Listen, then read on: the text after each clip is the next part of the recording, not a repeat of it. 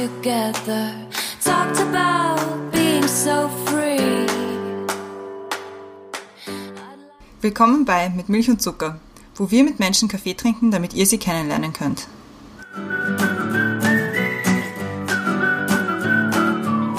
Wir sind wieder bei Mit Milch und Zucker, bei einer neuen Folge mit Milch und Zucker und heute haben wir zu Gast den Flo. Hallo Flo. Hallo. Und die Brenda ist auch wieder da. Hallo. Und die. Christiane ist auch da. Ja, ich bin auch da. Wir stellen mich nie die Christiane vor. Meistens vergisst die Christiane auch mich. Ja, aber seit dem letzten Mal nicht mehr. Folge Passt 29. Kurz dir, Flo, du bist 19 Jahre alt und Schüler und du bist zwar erst 19, aber du hast schon relativ viel erlebt, sagen wir es mal so. Du hast, also bist sehr aktiv. Du hast zum Beispiel bei der Irmgard Chris im Bundespräsidentinnenwahlkampf mitgearbeitet. Danach warst du einige Jahre politisch aktiv.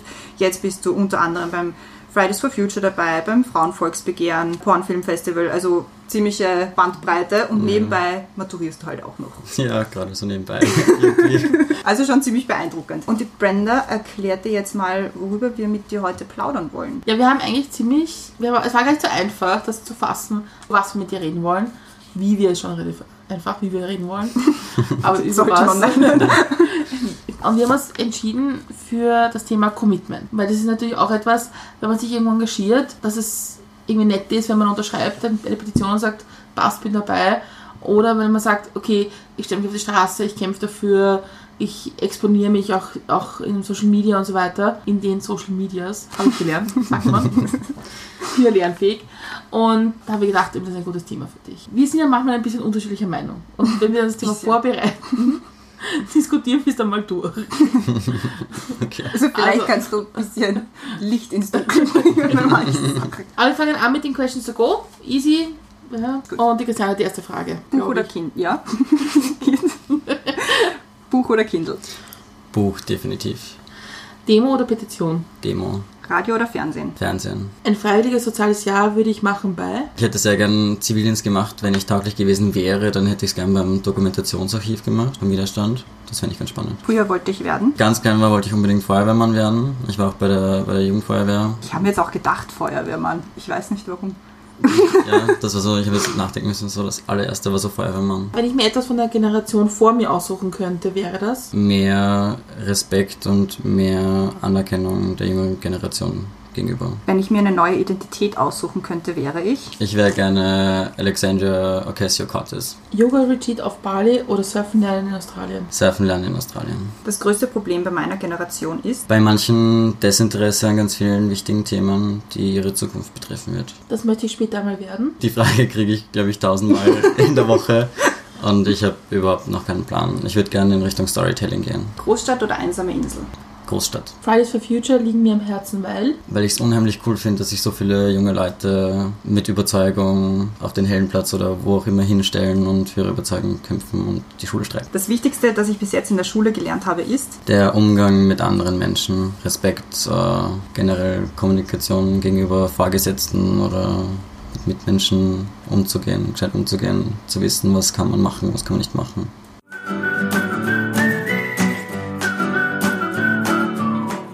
Wir kommen jetzt zu, zum Thema zurück. Nach den Questions to Go hast du sehr gut gemeistert. Bravo. kommen wir mal zur ersten Frage. Was ist oder war ein guter Kaffee für dich?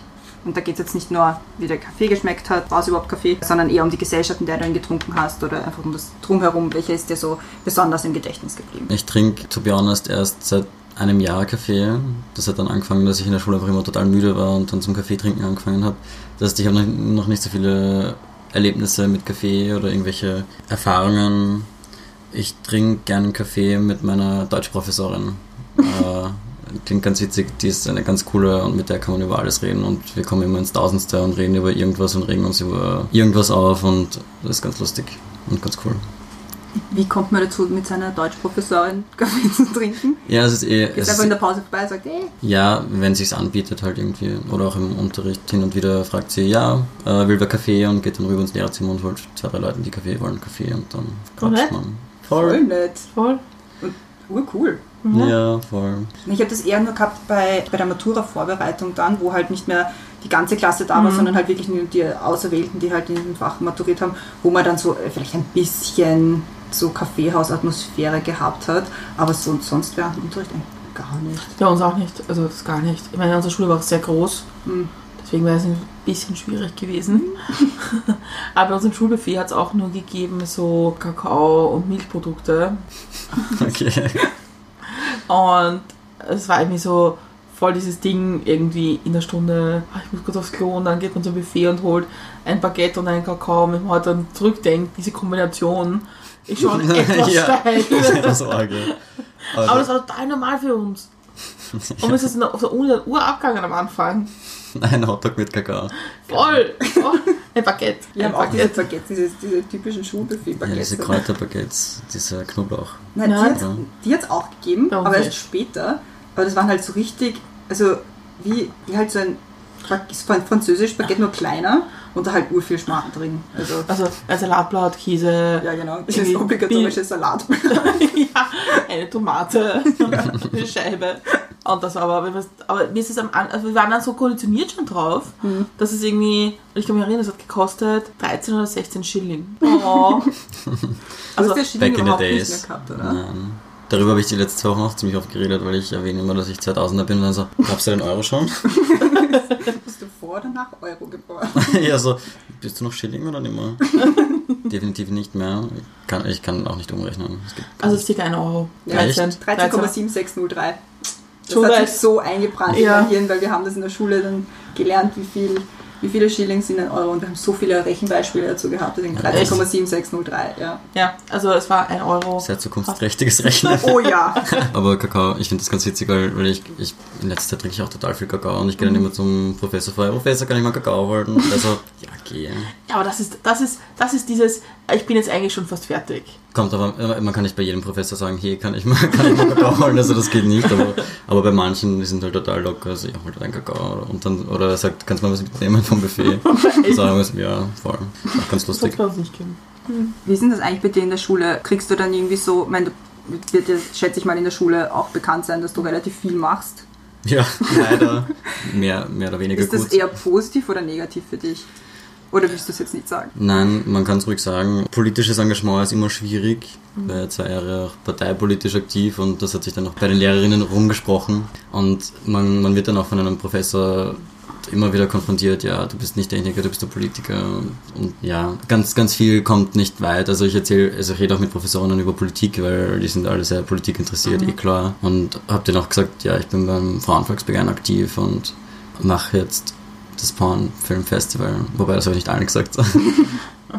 ja, aber man muss halt wissen, mit wem man drüber reden kann, weil ich glaube, das kann auch ziemlich negativ, nicht zu negativ sein, aber kann falsch aufgeschnappt werden. Aber ich habe jetzt vor kurzem eben diesen Gastkommentar über die Fridays for Future geschrieben und das hat sich dann irgendwie von, bei den Lehrerinnen alleine weiter verbreitet, weil eine Professorin hat es bei mir auf Instagram gesehen und war gleich so, wow, und hat es dann gleich an alle Lehrerinnen geschickt äh, in der Abteilung und ich war so, oh, jetzt redet mich, mich hat wirklich jeder Professor, Professorin drauf angesprochen. War ganz witzig. Aber alle voll supportive. Also ein, ein Professor zieht mich auf, weil ich gehe ja jetzt immer jeden Freitag streiken, zieht mich da hin und wieder auf, aber sonst. Wie ist denn das bei dir dann im, im Klassenumfeld? Also fragen dich, kommen dann konkret Leute auf dich zu oder Mitschüler auf dich zu und sagen so, hey Flo, voll cool, was du da machst, kann ich da mal mit? Oder krasses Gegenteil, hey Flo, was ist das für ein Scheiß? Kannst du mal aufhören mit dem bitte? Ja, chill mal. Man macht sich natürlich zu irgendeiner Angriffsfläche auf gewisse Weise. Ich meine, in meinem Alter, ich bin halt in einer reinen Burschenklasse und da forschen sich dann halt auch alle gegenseitig und dann bin ich halt der Ultra-Feminist und habe ein Feministinnen-Shirt in der Schule an und dann, uh, der Flo ist eine Frau, urlustig, not. Aber dass sie aktiv gesagt hätten, ja, ich würde das jetzt auch gerne mal machen, nicht. Ich habe ein paar aus meiner Klasse mitgenommen zur, zum internationalen Klimastreik, wobei die nicht lang geblieben sind, aber sie sind mitgekommen. Ja, meine Klasse ist nicht, ich würde nicht sagen total unpolitisch, aber auch nicht super interessiert. Also es gibt immer wieder Situationen, dass wer herkommt und sagt, hier Flo, was geht da gerade ab? Ich verstehe das nicht, oder? Weil der Medienkonsum ist jetzt nicht, nicht so riesig bei denen, also die kriegen da auch nicht so viel mit, weil die halt vorrangig auf Twitch sind und, und schauen dann bei Twitch und schauen sich halt Game an und halt nicht irgendwelche Politiksendungen, die ZIP2 mit Wolf oder, keine Ahnung, lesen Standard oder Presse. Ist es nicht schwierig? Also ich schon mal, seitdem wir uns kennen, habe ich mich gefragt, ob das nicht wahnsinnig schwierig ist, immer mit, mit sehr viel älteren Leuten nur zusammen zu sein und dann wieder zurück in die Schule zu gehen und dort mit Gleichaltrigen zu sein, aber es nicht ein Spagat ist, der sehr schwierig ist. Der Spagat ist ziemlich schwierig, weil du bist halt immer in einem sehr intellektuellen Umfeld. Also ich bin ja mit, mit 16 in die Partei gekommen und dann, du setzt dich halt mit ganz anderen Sachen auseinander als, als die in meinem Alter. Eh klar, irgendwie, wenn man auch bei der Partei dann auch nur ehrenamtlich, sondern auch hauptamtlich ist und Aber du warst jetzt erst bei der, du warst jetzt bei der Partei mit Gries. Genau, Das war ja. eigentlich der erste Schritt in die Politik oder ins, ins Engagement eigentlich. Genau, das ist auch meiner Deutschprofessorin zuzuschreiben, weil wir mussten, sie ist auch gleichzeitig meine Geschichtelehrerin und äh, wir mussten Referate machen, weil sie hat gemeint, wir müssen uns jetzt mit der Bundespräsidentinnenwahl auseinandersetzen, weil die kommt bald und ihr müsst. Und dann hat Und jeder eine wahrscheinlich die erste Person. Wahl, wo du wählen durftest. Ja, voll. Und sie hat dann einfach die Kandidatinnen zugeteilt und ich hatte halt die Irmgard Chris und war halt auf der Website und habe dann einen Euro gespendet und habe dann immer wieder Newsletter gekriegt deswegen. Und war dann halt zufällig bei dem Stammtisch und so bin ich reingepurzelt in die ganze Geschichte. Allein diese Hürde als 16-Jähriger, wo du wahrscheinlich mehr Interessen und andere Interessen hast, als dich mit einer Bundespräsidentenwahl auseinanderzusetzen, zu einem Stammtisch aktiv zu gehen, ist schon ein Schritt, den jetzt, glaube ich, nicht so viele machen. Ja, ich war einfach total neugierig, wie das abläuft. Ich war immer schon neugierig, ich habe immer wieder was probiert. Ich war auch äh, kurze Zeit beim, ich weiß nicht, wie der Verein jetzt genau heißt, Verein für junge Journalistinnen, also Leute, die ein bisschen probieren wollen zu schreiben. War eben auch bei der Feuerwehr ganz viel Musik gespielt. Also ich habe immer ein bisschen was gemacht, habe es mir angeschaut und wenn es mir nicht taugt hat, habe ich wieder aufgehört. Und ich war halt einfach äh, curious, was da abgeht, über was die da reden. Und dann bin ich dorthin gekommen und dann war der Altersschnitt, glaube ich, 55. Also alle hatten weiße Haare, nur ich nicht. Und dann sitze ich da inmitten von älteren Personen und die haben mich dann halt aus halt gelöchert, äh, wie schaut's aus in der Klasse und wie sehen das die Jungen, äh, wen, wen, wen werden die wählen und waren halt auch ganz äh, interessiert, aber war ein bisschen komisch unter so vielen ganz alt, also nicht ganz alt, aber älteren zu sitzen bei diesem Stammtisch. Glaubst du, das wäre auch, ähm, weil du hast vorher gesagt, euch ist der Kandidat oder die Kandidatin zugeteilt worden. Und jetzt nehmen wir mal an, das wäre jetzt nicht die Chris gewesen, sondern Norbert Hofer vielleicht nicht, aber Alexander van der Bellen. Glaubst du, wärst du dann auch, wäre das auch der erste Schritt zum Aktivwerden gewesen, glaubst du? Ja, also jetzt blickend, ich habe mich mit 16 mit Politik überhaupt nicht ausgekannt. Ich habe keine Ahnung, ich hatte keine Ahnung, was Ideologien sind, historisch, äh, was für Backgrounds die Strömungen haben, äh, was genau die Positionen jetzt bedeuten, was ist Liberalismus, was ist sozialdemokratisch zu sein, was sind sozialdemokratische Positionen. Schwierig zu definieren mit 16 und generell auch ziemlich schwer.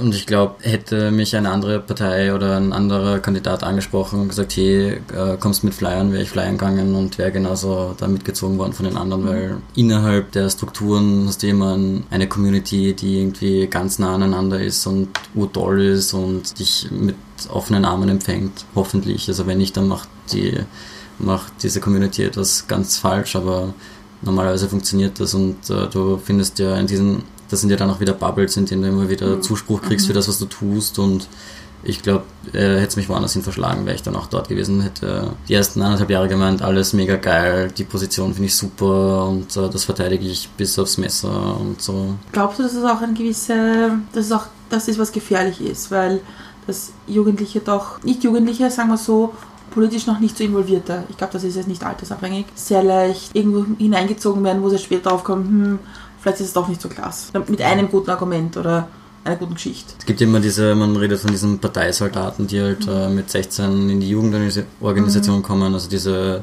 klassische parteipolitische Karriere von der Jugendorganisation zur Studentenorganisation und dann äh, in die Partei. genau. Wobei der war ja gar nicht in der Studentenvertretung. Das hat er ausgelassen. Aber ich finde das dann irgendwie nicht schade, aber diese Leute sind dann auch so, haben dann auch so einen Tunnelblick auf ihre Dinge, weil die konzentrieren sich dann halt auf ihr Mandat, das sie vielleicht irgendwann einmal anstreben sollten, wollen, haben möchten. Was auch verständlich ist, wenn man egozentrisch ist. Man muss ja, wenn man in die Politik geht und politisch aktiv ist, muss man auch ein bisschen egozentrisch sein. Auch extrovertiert, weil introvertiert ist schwierig. Gibt es auch Leute, nicht viele, die gute Arbeit machen, die eher introvertierter sind, aber ganz schwer. Und man muss halt auch sich in den Mittelpunkt stellen können, wenn man in die Politik geht. Also man muss Rampensau-Seiten. ja, voll. Also man muss halt wirklich auch rausgehen können und sagen, ja, ich hau mich da jetzt in eine Schlammschlacht. Und das ist halt auch ein Prozess, den man erst lernen muss. Aber lass mich einhaken bei dem, was du gesagt hast. Es geht ja unserem Podcast auch ein bisschen so. Natürlich ist es für uns leichter, Leute, die politisch aktiv sind, einzuladen, weil die ihre Position auch vertreten wollen. Und die wollen auch irgendwie zeigen, was sie können, Wissen, Macht haben und so weiter. Das macht es natürlich leichter als jemand, der nicht politisch aktiv ist oder keine Message hat oder sagt, okay, ich habe kein, ich habe jetzt kein Anliegen, was mir besonders wichtig ist. Ich weiß halt nicht, ich vertraue halt Menschen oder ich sage, ich finde Menschenpolitik auch gut, die ein Anliegen haben. Und das ist halt meine das ist meine Kritik an Sebastian Kurz, weil im Grunde weiß ich nicht, für was er steht. Und ich weiß nicht, für was er steht. Ich weiß nur, dass er an der Macht sein will. Und vielleicht ist das irgendwie das Problem mit Leuten, die diese Pa- Parteikarrieren machen. Da geht es ja nicht nur um Inhalt, da geht es auch nicht um Meinung. Voll. Es ist Macht, Machterhalt. äh, Da gibt es ja dieses super Buch von der Lulurenz Tittelbacher, äh, Der Preis der Macht, wo sie ehemalige Politikerinnen befragt hat, wie die Zeit in der Politik war. Da hat sie die ersten Landeshauptfrauen interviewt, äh, die einzige Vizekanzlerin, die wir hatten. Und ich finde das total spannend, weil da merkt man auch, wie mit Frauen in der Politik umgegangen wird. Und, und wenn die dann Macht haben, also das ist dann wieder, das ist jetzt wieder eine feministische Perspektive, wenn man schaut, wie es- wie es Frauen dann geht in dieser Machtposition. Aber generell dieser Machterhalt innerhalb der Parteien, das wird in dem Buch sehr, sehr gut beschrieben, dass es super schwierig ist, in so einem System nicht gleich gestürzt zu werden, wenn man etwas falsch macht oder etwas nicht ganz richtig macht, weil, weil schon der Nächste wartet. Und nach dem sitzt noch wer, der auch schon dorthin möchte. Und alle wollen an diese überdimensionale Macht und die hat halt auch irgendwie einen Preis für sich selber und für, für das ganze Umfeld, das man hat. Ich finde es, also aus meiner politischen Erfahrung heraus, ich finde es immer schade, wenn Leute nicht sehr klar sagen, was sie wollen. Nämlich auch, wo sie hinwollen. Ich finde es total berechtigt, dass man in eine Partei geht und sagt, ich möchte diese und jene Funktion haben. Ich finde, es ist okay, weil also das zeigt auch, wo man hin möchte. Und das machen aber viele nicht. Und es gibt, und das finde ich auch schade, dass es viele nicht verstehen, dass man vielleicht nicht an die Spitze will. Dass man für sich sieht, irgendwie, es, ich möchte auf dem lokalen Level bleiben. Oder es interessiert mich. Oder ich möchte bei dem Thema bleiben, weil das interessiert mich. Und das ist dann immer so, hm, da stimmt irgendwas nicht. Hm, du hast sicher irgendeinen ausgehackten Plan, den ich noch nicht sehe. Und tatsächlich. Und das finde ich so schade, dass man eigentlich innerhalb von Parteien und wahrscheinlich auch Vereinen nicht oft nicht glaubt an das, was die Leute sagen. Ist so ein gewisses Misstrauen entwickelt. Ja, voll, voll. Danke für das Wort. Ja, aber das muss man sich in einer Partei schon fragen. Warum ist die Person jetzt da? Könnte halt alles sehr scheinheilig wirken, wenn sich jemand jetzt nur für Schrebergärten einsetzt. Das Ja, ich, aber zum Beispiel, aber zum Beispiel wenn es, es, ziehen wir es mal an deinem Beispiel, ja? wenn du sagst, okay, ähm, ich möchte mich fürs Frauenvolksbegehren engagieren, fände ich es auch berechtigt zu sagen, okay, ich äh, in dieser Partei setze mich das ein und wenn ich dann, wenn das jetzt erledigt ist, dann mache ich das nächste. Das ist auch okay, zu sagen, ich mache begleite das jetzt einen Weg und dann halt nicht mehr. Weil dann ist mein Thema dort gegessen. Es war ja nicht mein, mein Ziel, da als Sprecher oder als der Frauenvolksbegehren hält rauszugehen, sondern ich habe die Website gemacht und glaube, ich habe es ganz okay gemacht und Mhm. habe einen Beitrag geleistet für einen Diskurs in Österreich, der ganz wichtig ist. Ja. Aber es ist trotzdem, ich, das ist eine, eine sehr unösterreichische Variante, zu sagen, und dann gehe ich, mache ich was anderes. Ja, vor allem man hängt gerne an sowas. Äh, Ja. abzuschließen ist ein sehr schwieriger Prozess äh, in, in allem und überall. War auch ganz schwer von der Parteipolitik Papa zu sagen irgendwie. Also oder oder auch beim Frauenvolks.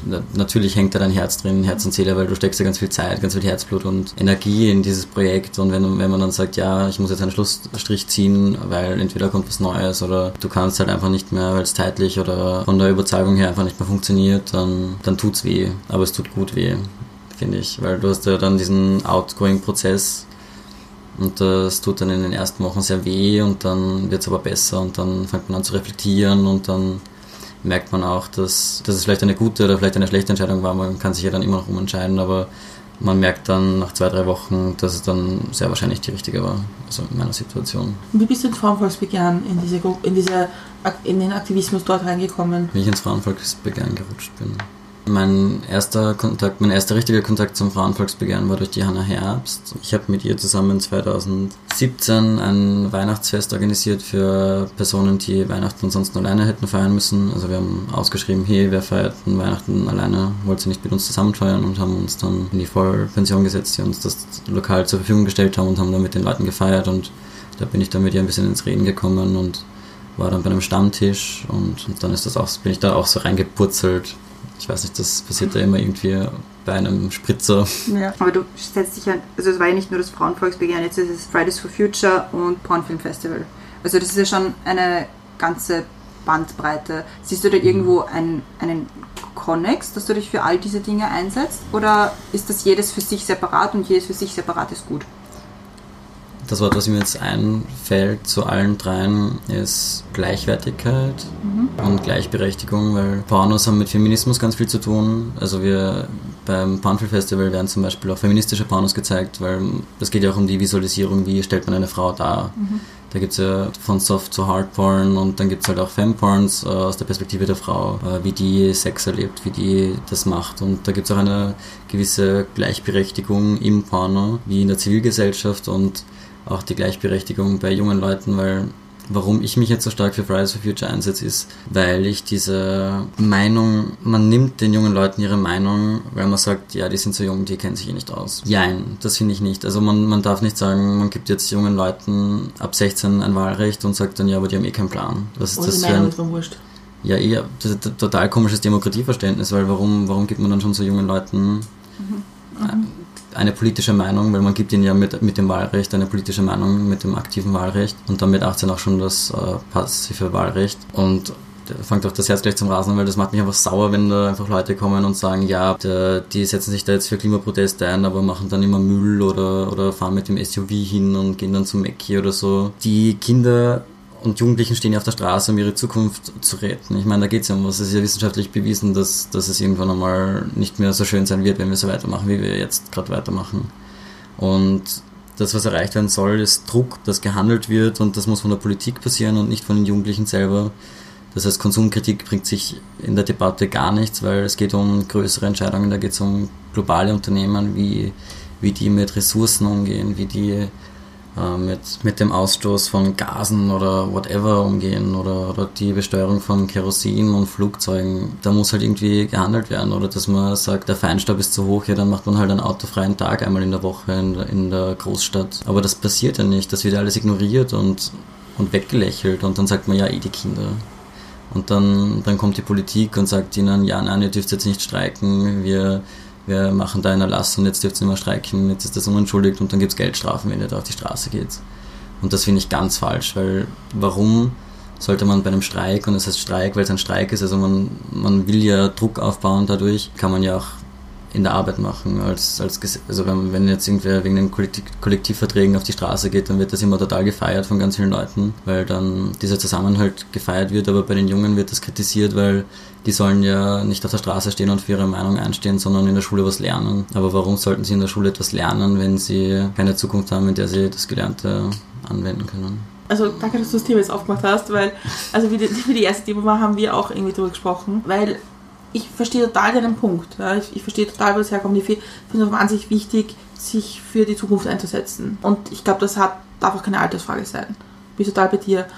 Ich frage mich nur jetzt rein taktisch, ob es klug ist, sich die Front aufzumachen. Zu sagen, wir gehen am Freitagvormittag, ob es nicht klug wäre zu sagen, okay, gut, wenn ihr glaubt, es geht nur um den, ums Schulfrei haben, dann gehen wir halt am Samstag und wir sind genauso stark. Ob das Argument, ob, ob man sich da einfach nicht eine Diskussion aufmacht, die total nicht zielführend ist, weil man nur diskutiert über, über, über das nicht. Wie und nicht über das Was. Aber ich glaube, dann wird die Debatte wieder in die andere Richtung gelenkt werden. Ja, eh, aber die fahren ja dann immer noch mit dem SUV hin und gehen zu McDonalds nach der Demo. Es, ich, ich, ich verstehe den Aspekt mit dem Streiken, aber das hat der Matti Randa vom, vom Fridays for Future Vienna sehr gut gesagt. Äh, hätte sich die Greta Thunberg am Samstag vor das Parlament gesetzt, wird sie da immer noch alleine sitzen.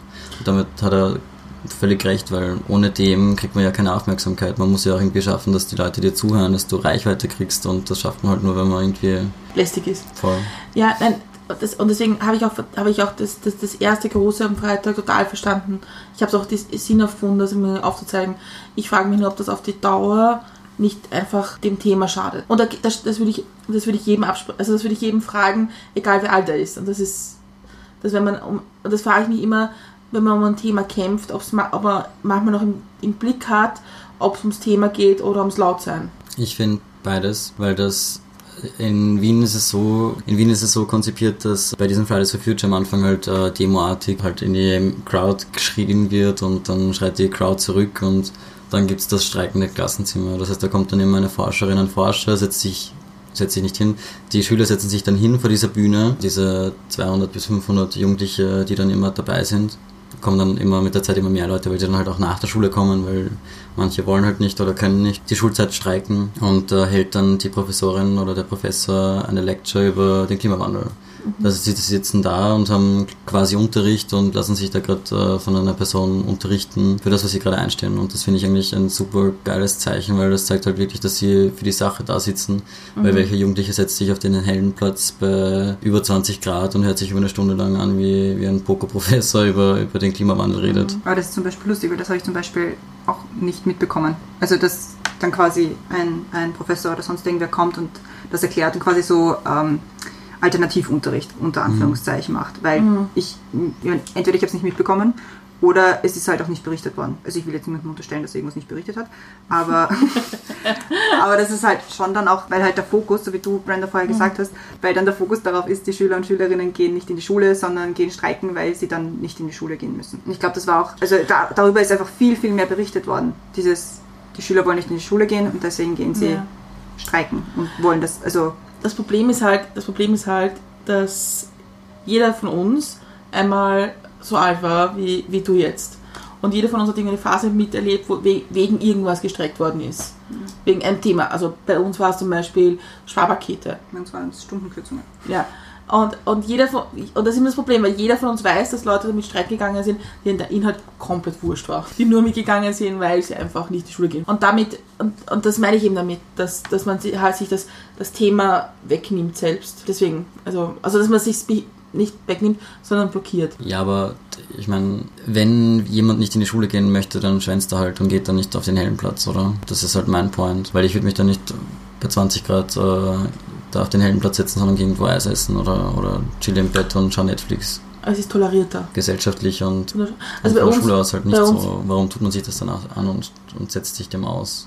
Aber das ist, ich meine, das ist nur so ein Punkt, weil ich finde es super, sich, sich zu engagieren und zu sagen, irgendwie die Meinung zu sagen. Und die Kritik, egal was die Kritik ist, zu McDonalds vorzugehen vorher oder irgendwie what- whatever oder Primark Sachen zu tragen. Ich meine, das würde auch, das, das kommt genauso bei Donnerstag Demos. Ja? Ich glaube, das ist einfach also ein leichtes Argument gegen Demonstrationen. Bei der Umkehrschluss ist dann halt, man geht ja auf die Straße bei Fridays for Future, um ähm, irgendeine Änderung in der Klimapolitik äh, zu erreichen. Und wenn man dann halt hingeht und halt äh, Schmutz macht, dann ist das halt das Gegenteil von dem, was du gerade streikst.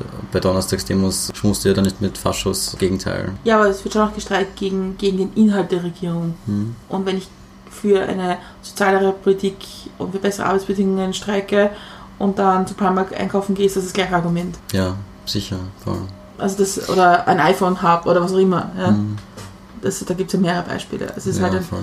Ich finde halt äh, die Kritik auch von Politiker, vor allem Politiker, weniger innen, auf, auf das Konsumverhalten, weil ich meine, ja, dann hat halt wer ein H&M-Shirt, weil er kann sich nicht leisten, äh, in den Ökoshop zu gehen und sich um 70 Euro ein Shirt zu kaufen, das halt äh, nachhaltig aus Baumwolle ist. Und das verstehen halt ganz viele nicht, dass sich dieses äh, bewusstere, bewusstes Leben ist auch teuer. Es kann teuer sein. Also wenn man weiß wie, kann bewusst Leben auch nicht so teuer sein, aber es ist schon, dadurch, dass es auch hochwertiger ist und halt auch besser entlohnt wird, sind die Produkte natürlich teurer.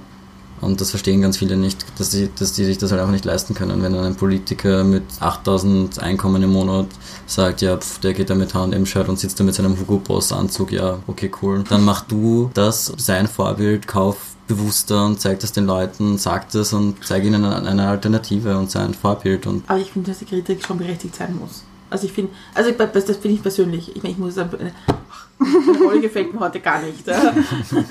Nein, ich finde aber, dass, also man, man, man muss es schon sagen dürfen, finde ich. ja sicher, aber ich, Und- ja. Ich finde, man, man muss schon sagen dürfen, hey, ja, ist gut, dass du dafür einstehst und wichtig, aber ein bisschen von der eigenen Haustür kehren ist auch okay. Aber da, das kommt dann auch darauf an, wie man es sagt. Das stimmt, das stimmt, das ist immer der Ton. Ja, Darauf wollte ich hinaus, dass es eigentlich auf den Ton ankommt. Genauso wie es, finde ich, auf den Ton ankommt, wie man mit Jugendlichen redet für das, für das, was sie tun. Also wenn man eine gute Debatte äh, in einem guten Rahmen führt, ist das ja in Ordnung und ich verstehe auch, wenn wer sagt, ja, ich halte jetzt nicht so viel davon, finde ich auch voll, voll in Ordnung, ist auch voll okay. Wir sind in einer pluralistischen Gesellschaft, in der viele Meinungen zu akzeptieren sind, das ist halt einfach so. Aber von oben herunter zu reden, das finde ich immer ganz ungut.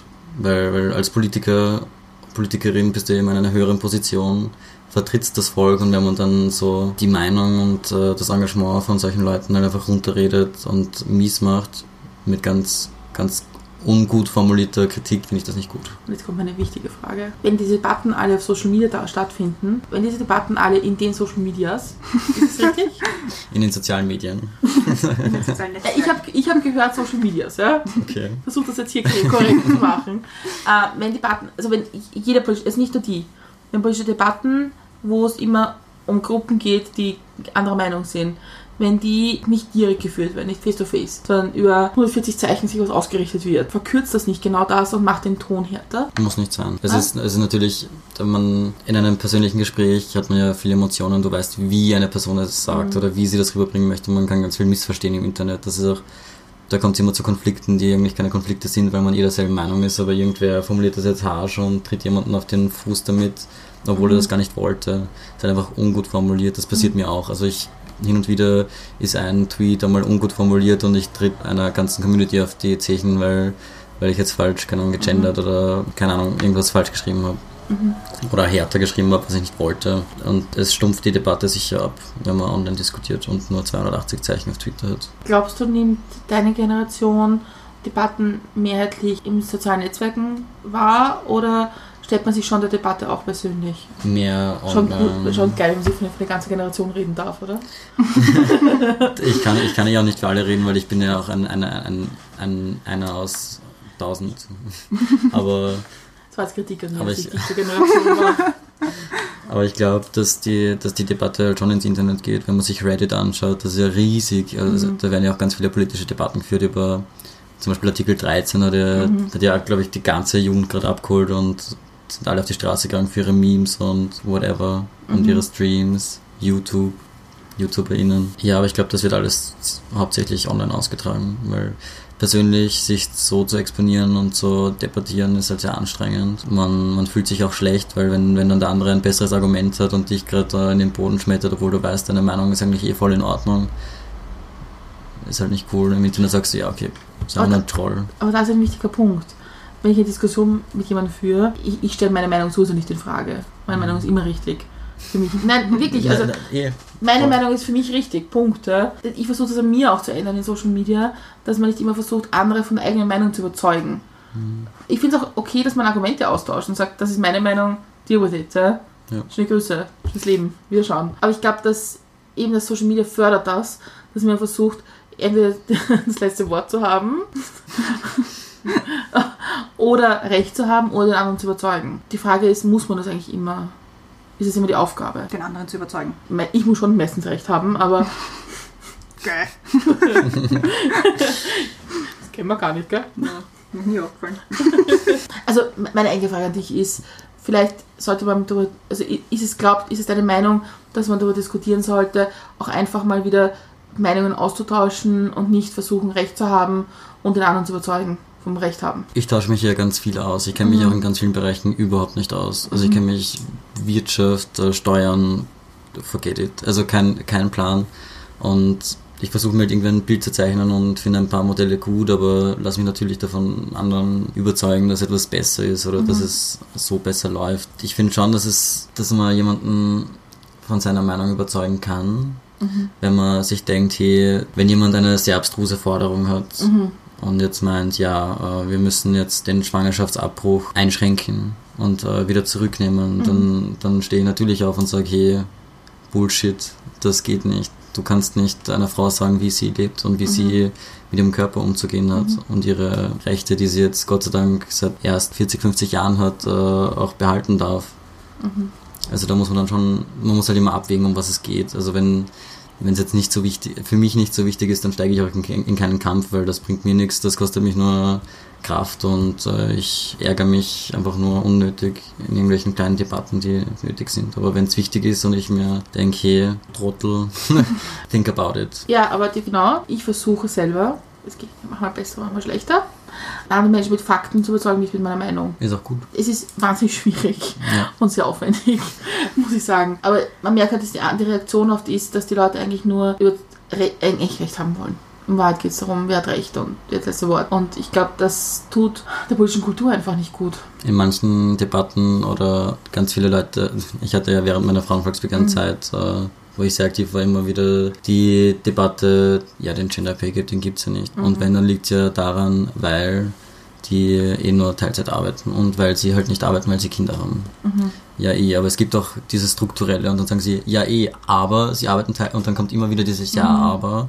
Aber sie sehen halt nicht ein, dass es äh, bewiesen ist, wissenschaftlich bewiesen, dass Frauen halt einfach weniger bezahlt bekommen. Und sie sagen, jo, eh, aber. Und da muss man halt mit Fakten arbeiten, weil dann gibt es halt auch Bestimmt, ja. wissenschaftliche Forschungsergebnisse, die das halt beweisen und sagen, hey, deine Meinung stimmt nicht. Mich würde auch manchmal bei solchen Leuten interessieren, ich habe die Frage noch nicht gestellt, aber da interessieren würde es mich trotzdem, wo sie darauf hinaus wollen. Zu sagen, also okay, ich kann es mit dir diskutieren, Gender Pay Gap gibt es nicht und Frauen verdienen halt statistisch weniger, weil eben all diese Argumente, diese Bullshit-Argumente, die wir kennen, das kann ich sagen und dann eigentlich wäre die nächste Frage, aber warum willst du nicht, dass Frauen im Schnitt genauso viel verdienen? Dann sagen sie aber immer gleich, also bei mir war es Ja. dann immer so, ja, aber sie verdienen doch eh schon gleich viel. Die werden doch eh alle gleich bezahlt. Stimmt nicht.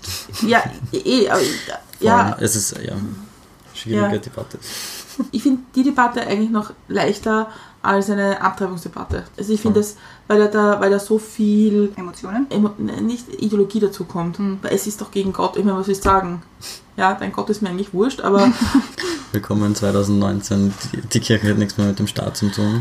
ja, ich, und ganz ehrlich, ab, abgekürzt, diese Debatte, ich verstehe es einfach nicht, warum das manchen Leuten so wichtig ist, anderen Leuten zu sagen, was gut und richtig ist. Es ist mir doch vollkommen wurscht, ob jemand etwas macht, wenn es jemand anderen schadet, was mir nicht gefällt. Also, sorry, ist mir wurscht. Ganz ehrlich, ist es mir wurscht, ob du streiken gehst oder nicht. Ja. Weil es ist deine Bildung. Also, verstehst du, das, es ist deine Zeit und wenn du eine Strafe kriegst, auch, pff, ja, interessiert mich nicht. Hart gesagt, ganz so meine Meinung, aber gut. aber so meine ich das. Und warum muss man immer über andere urteilen und sagen, das ist jetzt richtig und das ist falsch? Gott, bin ich philosophisch. Aber mir brennt die ganze Zeit schon eine andere Frage auf der Zunge, die jetzt so peripher was damit zu tun hat. Bisschen, aber eigentlich nicht wirklich. Eintopfälle. Ja, ähm, weil wir jetzt halt schon viel auch über das Frauenvolksbegehren geredet haben, Feminismus im Allgemeinen. Findest du, deine Generation ist feministischer als die davor? Ja, Bei mir kommt es auch so vor. total. Es ist halt ähm, meine Christian hat recht, by the way. Definitiv. Es ist für meine Generation halt schon selbstverständlich, dass die ganzen Frauenrechte, die es jetzt mittlerweile schon gibt, äh, dass die da sind. Und äh, dieses Verständnis, dass es das noch gar nicht so lange gibt und dass, dass, es, dass es seit kurzem gibt, äh, wissen ganz viele nicht. Ich habe in meiner Klasse ein Referat über Frauenrechte gehalten und habe darüber geredet, ab wann was gekommen ist. Also sowas wie die Abtreibung, die Fristenlösung, die kam ja erst 89. Das ist urspät, das ist, das ist vor, war vor 30 Jahren, knapp Ja. vor 30 Jahren. Org, oder?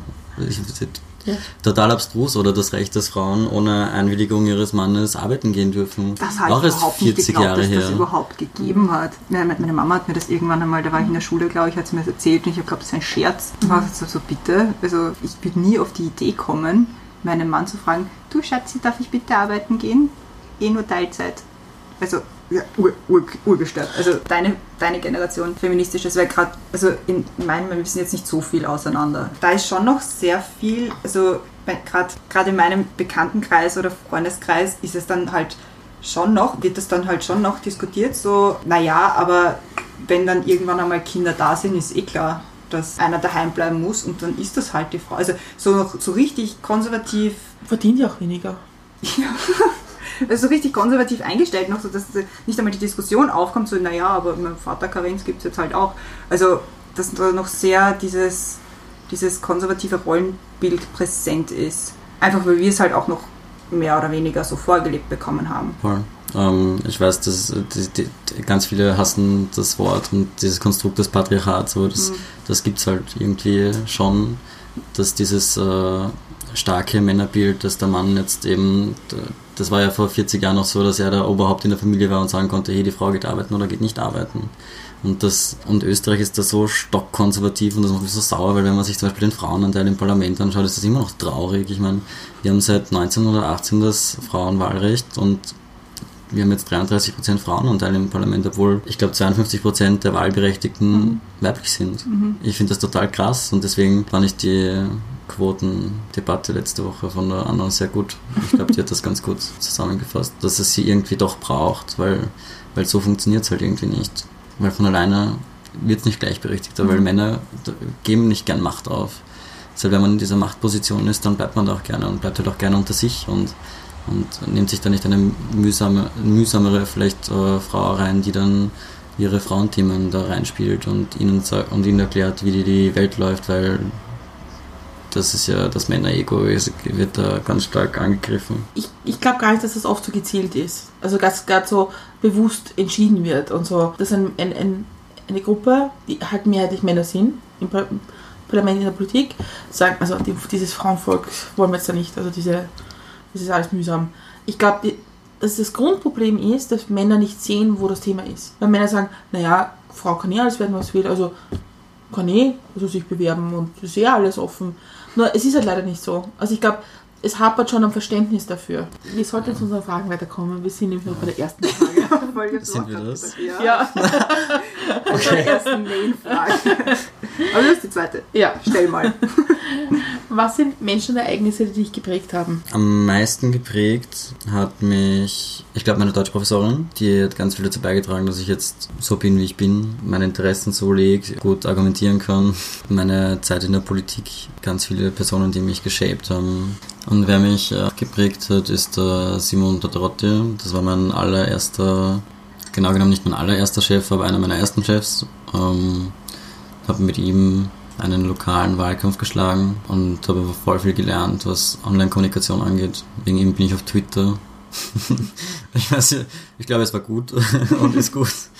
Ja, ich habe ich hab einfach ganz viel mitnehmen können von ihm, von allem, vom, vom Styling, vom, vom Auftreten, Instagram-Auftritt, Twitter-Auftritt. Ja, und menschlich auch ziemlich viel mitnehmen können. Und ein bisschen mehr über Tirol gelernt. ein bisschen tirolerisch. Und habt ihr Kontakt? Ja, voll. Ich war letzte Woche mit ihm Anzug shoppen für meine Matura. Und nicht? So, ja, wir waren urschnell. Das ging echt flott. Wir haben, glaube ich, bis über eine Stunde gebraucht. Sehr Für, gut. für Hemd und Anzug. Voll. Also es war der zweite Anlauf. Der erste war, war auch okay, aber der zweite war dann final. Also wenn man in der Politik ist, das, das, das shaped einen halt einfach, weil du machst dich halt, sobald du hauptamtlich bei irgendeiner Partei bist, bist du die Partei. Und du musst verteidigen und du bist und du forderst. Und das ist anstrengend. Und Das ist deine Idee eigentlich gewesen. Ja, genau. Und, ich habe das alles ich habe das alles im Parlament unterzeichnet und unterstütze das Ja. überall in jedem Gremium, das, das es in Österreich gibt. Und habe im EU-Parlament dazu gestimmt. Nein. Und das ist sehr anstrengend und das macht auch was mit dir und es tut weh. Und, äh, es nimmt auch was, es nimmt dir auch irgendwas, vor allem wenn man so jung ist.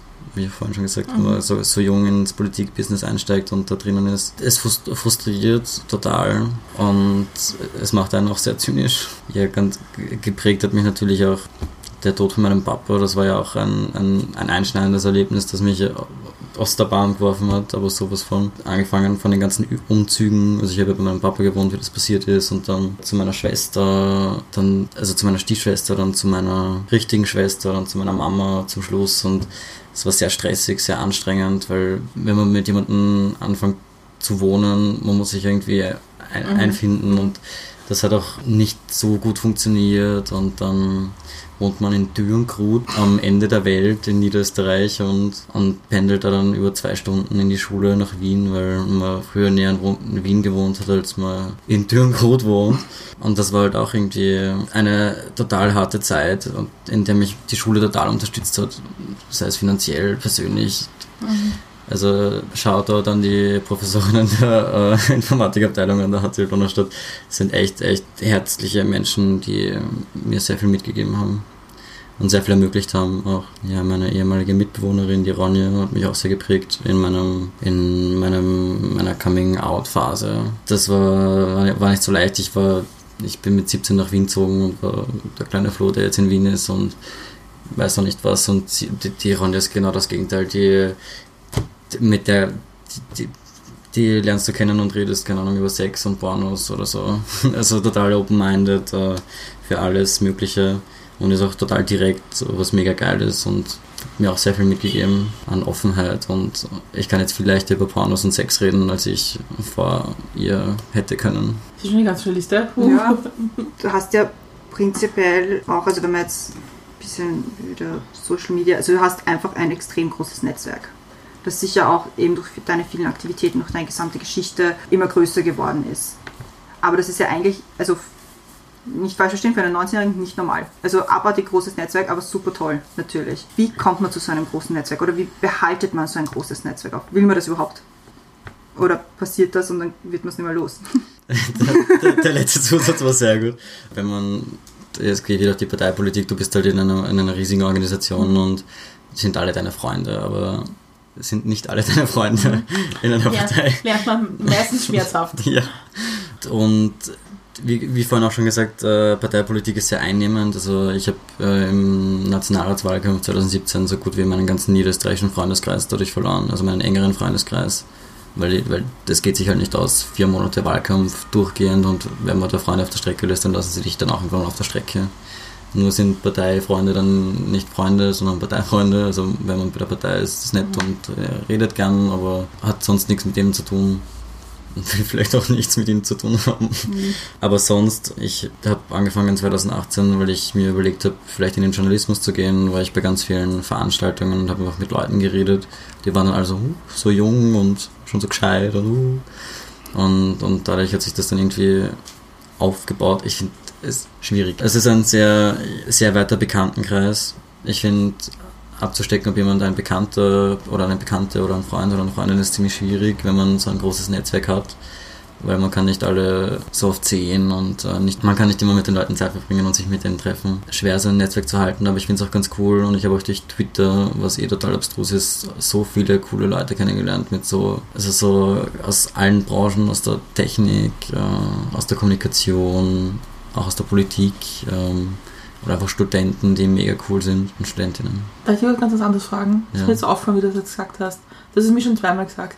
Ist nicht wahnsinnig mühsam, immer der junge Flo zu sein, der total engagiert ist und total gescheit ist und alles Ich habe genau das aufgeschrieben. Wie sehr ja. nervt dieser USP als der junge ja. und gescheite Flo.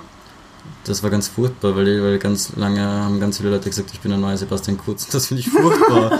Furchtbares nee, ist Framing. Also krasser. Zu jung, zu jung, wie war es? Zu jung, zu schön und zu intelligent oder sowas. Es ist sehr schwer, weil ganz viele Leute haben einen riesigen Anspruch, eine Leistungshaltung, die ich nicht einmal auf mich selber habe. Also ich, ich, ich bin eigentlich ganz locker mit mir selber, aber andere haben dann immer riesige Erwartungen und wenn ich meiner Mama mal sage, ja, ich habe einen Dreier und sie so, ja, du musst dich jetzt aber nicht damit aufregen oder traurig sein, gell? Und ich so, ich bin nicht traurig, ich freue mich über den Dreier. Aber sie, sie denkt, ich bin total am Boden zerstört, weil ich einen Dreier habe. Diese Erwartungshaltung ist halt immer schwierig. Was wartest du von dir selbst? Was ist so irgendwie was ist so dein Anspruch an dich selbst? Das hat man auch lernen müssen, einfach sich selbst zu sein, sich nicht verstellen zu müssen. Nicht, also man muss sich immer irgendwo anpassen, eh klar, aber nicht zu sehr, weil irgendwann tut es dir einfach nicht gut, wenn du pretendest, jemand anderer zu sein. Das hat auch ganz viel mit dem Coming Out zu tun, aber einfach sich selbst sein, seine Meinung zu vertreten, auch laut zu sein, wenn es sein muss. Hast du das Gefühl, dass Sie sehr viel verstellen müssen bisher? In vielen Situationen schon. Also ich bin jetzt nicht 100 Jahre alt, dass ich sagen könnte, ich hatte schon so viele Situationen in Jobs oder whatever, aber dadurch, ich habe ganz lange zweigleisig gelebt bei meinem, in, in, meinem Privatleben, weil ich war bei einer Hälfte geoutet, bei der anderen nicht. Ich war mir nicht sicher, soll ich, soll ich nicht, äh, wie reagieren die, ist cool, uncool und ich habe erst unlängst mit einem Freund geredet, der hat gemeint, ich habe das ganz smooth gemacht. So, ich bin auf einmal da so, wow. ich habe mich nicht richtig outen müssen, aber ich war auf einmal geoutet. Das finde ich eigentlich ganz witzig, weil es stimmt irgendwie, weil das einfach irgendwie passiert. aber das ist eigentlich ganz geil, weil man muss dann nicht irgendwelche ich habe ich hab schon Konversationen mit Leuten führen müssen, hey du, ja, so schaut's aus, aber dass das so schwammig abgelaufen ist bei ganz vielen Leuten, finde ich ganz angenehm.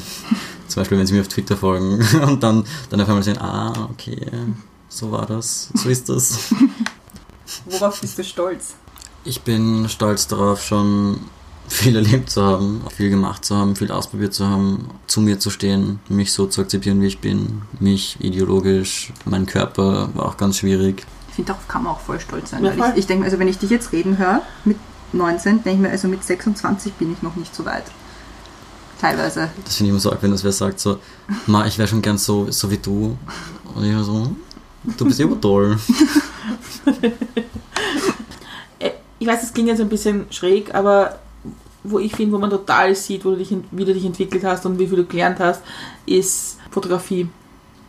Ich finde, seitdem wir uns kennen, wie sehr du das Blick, den Blick dafür entwickelt hast und wie viel du auch mit Stil machen kannst und wie viel, wie viel, sich, wie viel sich damit getan hat in deinem Know-how, das finde ich schon ziemlich beeindruckend. Ich spannend. Danke. ja, ich habe ähm, während meiner parteipolitischen Zeit angefangen zu fotografieren, weil ich finde Fotografieren eigentlich ganz cool. Ich bin mittlerweile auch der Meinung, dass ich auf der grafischen besser aufgehoben wäre als auf einer Informatik-HTL. Das ist ein anderes Thema. Ja, ich, ich, ich finde es einfach cool, im richtigen Moment irgendwas richtig einzufangen. Also eine Freundin meint immer, ich soll aufhören, Landschaften zu fotografieren, weil ich fotografiere nicht gut Landschaften, aber ich kann Personen gut ablichten. Man lernt halt irgendwie genau zu schauen. Das habe ich eh auch mal, darauf hat mich ein Freund angesprochen, der mir eher auf Instagram folgt und hat gemeint, er fand das so cool, weil wir waren da gerade im ersten und ich habe mal eine Story ge gemacht, dass ich im ersten war und gemeint habe, ich habe mal die Kopfhörer aufgehabt, habe einen Podcast reingetan und bin einfach durch den ersten Bezirk gelaufen, durch die ganzen kleinen Gassen, wo ich noch nie war und habe es genossen, weil das macht man normalerweise nicht, wenn man in der Heimatstadt, also in Wien, da läufst du ja, schaust am Boden aufs Handy und gehst halt schnell dort und dort hin, aber gehst nicht aufrecht und schaust dann mal die Fassaden an, weil mhm. Urorg in Wien ist mhm. total schön und die ganz kleinen Läden und wenn man dann die Leute auch anschaut, dieses bewusste Schauen und ich weiß nicht, ob das bei euch im Podcast war, dass irgendwer gesagt hat, man soll auch Leute anschauen und dieses Lächeln, wenn man jemanden zum Beispiel nicht ausweicht oder so. Seitdem ist das viel bewusster und ich schaue halt Leute an und dann lächeln sie nicht zurück, ich bin immer voll enttäuscht. Aber dieses bewusst, diese, diesen Blick zu haben, auf, aufs Schöne, einfach das Schöne mehr wertzuschätzen auch, finde ich ganz geil. Glaubst du auch, dass das vielleicht etwas ist, was du, wo dich weiterhin entwickelst in die Richtung? Jetzt kommt wieder die Frage, was willst du mit deinem Leben anfangen? Oder was Nein, aber ich, ich glaube, ich, ich glaub, ich, ich glaub, dass das schon, schon etwas ist, was dich beschäftigt und was dir wichtig ist. Und es ist halt die Frage, ob das auch etwas ist, wo du sagst, okay, das könnte ich mir jetzt vorstellen, mich mehr damit zu beschäftigen. Ich würde gerne in Richtung Storytelling gehen. Mhm. Das, das ich kann ich mir jetzt noch multimedial vorstellen, wahrscheinlich in drei Monaten will ich wieder was anderes werden, aber gerade bin ich der Auffassung, dass ich in Richtung Storytelling gehen mag, also Video, Foto, Film, Doku. Mhm. Podcast, keine Ahnung, Nachrichtensendung. Glaubst du, dass das für deine Generation und für dich oder für deine Freunde und dich, vielleicht machen wir es einfacher und es nicht über die Generation, für die sprechen, die ganze Generation, ja. sondern für deine Freunde, dein Umfeld und dich. Glaubst du, wird das noch so sein wie in der Generation zum Beispiel von mir? Dieses, du machst eine Ausbildung, dann, dann gehst du arbeiten und gehst in Pension. Dieser lineare Lebenslauf. Oder glaubst du, wird sich das für dich ändern, dass du sagst, okay, ich mache mal Storytelling, ich mache mal Dokus und dann mache ich aber was anderes, ganz was anderes und dann mache ich ein Sabbatical, mache ein Jahr Weltreise oder, oder whatever. Glaubst du, dass dein Lebenslauf linear sein wird? Vielleicht, ich weiß es nicht. Schwer zu sagen. Also ich liebe Reisen. Immer wenn ich mit der Frage konfrontiert bin und jemand fragt, ja, was willst du mit deinem Leben anfangen, sage ich ja, ich, soll, ich weiß es nicht und muss mir jetzt langsam einen, einen Plan für die nächsten zehn Jahre ausmalen, weil das war halt wichtig und dann sagen alle, nein, kannst eh noch viermal das Studium wechseln und alles zehnmal neu anfangen. Und denke ich mir immer so, hm, ich sollte aber schon irgendwie einen Plan haben, weil mhm. es geht ja ums Geld und, uh, und die Wohnung, weil ich wohne ja auch alleine. Ich muss schauen, dass ich meine Miete zahlen kann. Und es ist, halt, also ist nicht so leicht, wie sich das viele vorstellen und das, das beschäftigt einen auch selber mhm. total, weil man nicht weiß, hey, kann ich meine Miete zahlen? Ja. Mhm. Und es ist halt auch nicht leicht in meinem Alter dann irgendwie, weil, nicht weil, ist halt einfach nicht leicht. Ich glaube, ich werde ganz viel machen, ganz verschiedene Richtungen. Vielleicht die Frage richtig gewesen ist, ist es ein Ziel, dass ein Lebenslauf linear ist? Nein, also sowas, sowas würde ich auch nicht festsetzen. Mhm kann man sich ja nur selbst enttäuschen, wenn man sich so was Riesiges vornimmt, über das ganze Leben zu planen und sagen, ja, ich will, ich will jetzt auf die Harvard und dann werde ich urtoller Anwalt oder so. Ich meine, ist ein guter Plan, aber habe ich nicht. Was bringt dich zum Lachen? In letzter Zeit Hunde- und Babyvideos. Classic. Ja, irgendwie in letzter Zeit ich mir das Herz auf, wenn ich Babys im Bus sehe. Ich weiß nicht wieso. Furchtbar. Nicht, nein, nein, nein, nicht furchtbar, oh Gott, nein, nicht furchtbar. Furchtbar. Babys. Nein, nein, nein, nicht. Das ist ganz schlecht. Nein, aber dieses super Aufgehen, äh, ich weiß nicht, das strahlt alles in mir und ich will unbedingt ein Kind. Aber noch nicht. Also ein eigenes, du willst es nicht mitnehmen. nein. Ich fühle mich immer creepy, wenn ich dann das Baby immer so.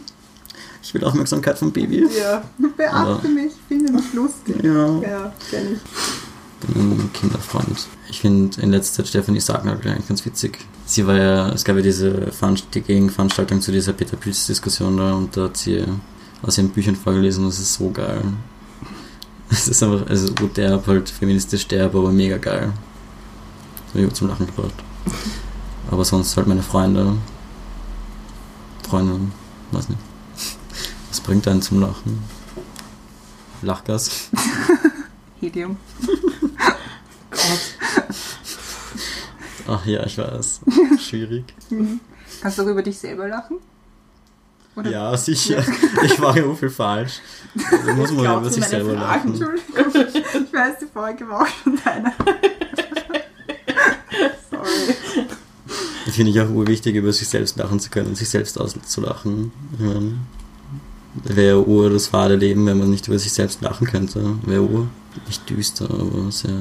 Ich habe es in letzter Zeit auch oft bei einem Podcast, den ich mir anhöre, äh, Gut Baby. Und wurscht, was sie sagen. Und ich Smoothes Menschen. Smooth Menschen, Gush Baby. Hörempfehlung. Mal tausend. Aber die weil sie erinnern mich dann einfach so oft auch an, an so eigene Situationen oder an eigene, keine Ahnung, Freundinnen, Schwestern, Schwester, meine, aber die dann einfach so, so extrem on point das genau treffen. Ich liebe sowas, ja. Wenn irgend so eine komische Situation ist oder irgendeine Alltagssituation ist, die das einfach so on point trifft, das ist schon so gleichzeitig absurd und lustig und Ja. alles einfach gleichzeitig ist. Und du, man ist nicht alleine. genau. Ich finde ja, finde ja was, et- etwas, was auf in sozialen Netzwerken und in der Politik und, und der Politik, was das leider total fördert, ist eine gewi- ge- gewisse, äh, eine gewisse Form von bösen Zynismus und verbitterten Zynismus. Und das finde ich, das nimmt irgendwie manchmal so viel Humor aus Sachen und Ja, das, äh, den Leuten folge ich. Das tut mir nicht gut. Ich meine, Ja. ich konsumiere das ja auch. Das sind ja Mhm. meine Medien, die ich jeden Tag konsumiere und ich schaue diese Instagram-Stories und wenn mir die Person nicht taugt und dauernd voll pessimistisch irgendeinen Blödsinn in die Stories schreibt oder so, dann bah. Weil, ich habe jetzt gelernt, dass es mutet. Ja, Hat mein Leben sehr viel verbessert. Danke, Ja. Christiane. ich habe auch sehr viele Leute auf Video. Ich finde, das ist auch manchmal wichtig. Es Ja. hat so sehr viel mit Self-Care zu tun. Ja, voll. Ich finde, es hat mit etwas zu tun, was du vorher gesagt hast, dass nicht jeder, den man in der Politik oder im politischen Umfeld trifft, Freund ist. Und sorry, ich muss mir nicht von jedem anschauen, was er seinem Leben tut. Ich fokussiere das auf Menschen, die mir wichtig sind. Ja. Das, ja. Ich finde es dann immer schlimm, wenn alle auf einer Veranstaltung sind und es ist tausendmal dasselbe. Boah, Oh das ja. ist so anstrengend. Ja. Bei Konzerten finde ich es manchmal in Ordnung, aber ja. Aus- aus jeder Ecke. Ja. Winkel, super. und dann auch mit diesen Filtern und so, dieses Ranzoomen. also das, das muss ich überhaupt sagen, ja. Also mich nervt das, wenn Leute unangekündigt. Wenn ich jetzt sehe, das ist in der Story ein Video, dann kann ich den Ton abdrehen. Aber wenn diese, diese komischen Filter kommen, dann kommen. Und ich will mir einfach nur still und heimlich irgendwo eine Story anschauen. Und dann kommt diese Pornomusik von diesem Filter mit den Herzen. Ja. Boah. Also, Freunde, können Sie das bitte lassen? Ja. es macht geheim Stories anschauen echt schwierig. Ich kennzeichne im- meine immer, wenn, wenn, wenn, wenn man Ton haben muss, mit, mit diesem Sound-on-Sticker. Ja, aber ich meine, wir, wir können das für uns sagen, also ohne Facebook würden wir uns schon schwer tun, unseren Content zu vertreiben. Natürlich. Weil, voll. also, pff, auch wenn Facebook ein bisschen langweilig ist derzeit, aber ähm, es ist halt schon hilfreich auch. Voll. Also alle verdammen Facebook immer wegen Daten etc. Sind aber trotzdem drauf und geben ihre Daten her. Und es ist auch schwierig, wenn es, also es ist ein globales Netzwerk, aus, mit dem, du kannst dich halt mit so vielen Leuten vernetzen Mhm. weltweit und kannst in Kontakt bleiben. Und das ist halt so das Reizende an Facebook, finde ich. Weil wenn ich was auf Facebook poste, ist entweder wenn ich ein Rant habe, irgendein nettes Bild, wo ich mir denke, ja, das könnte ich ist lustig oder sieht nett aus. Ja, oder die Leute sollen irgendwas tun, irgendwo hingehen, was spenden oder, oder irgendwas ja, anschauen, was wichtig ist.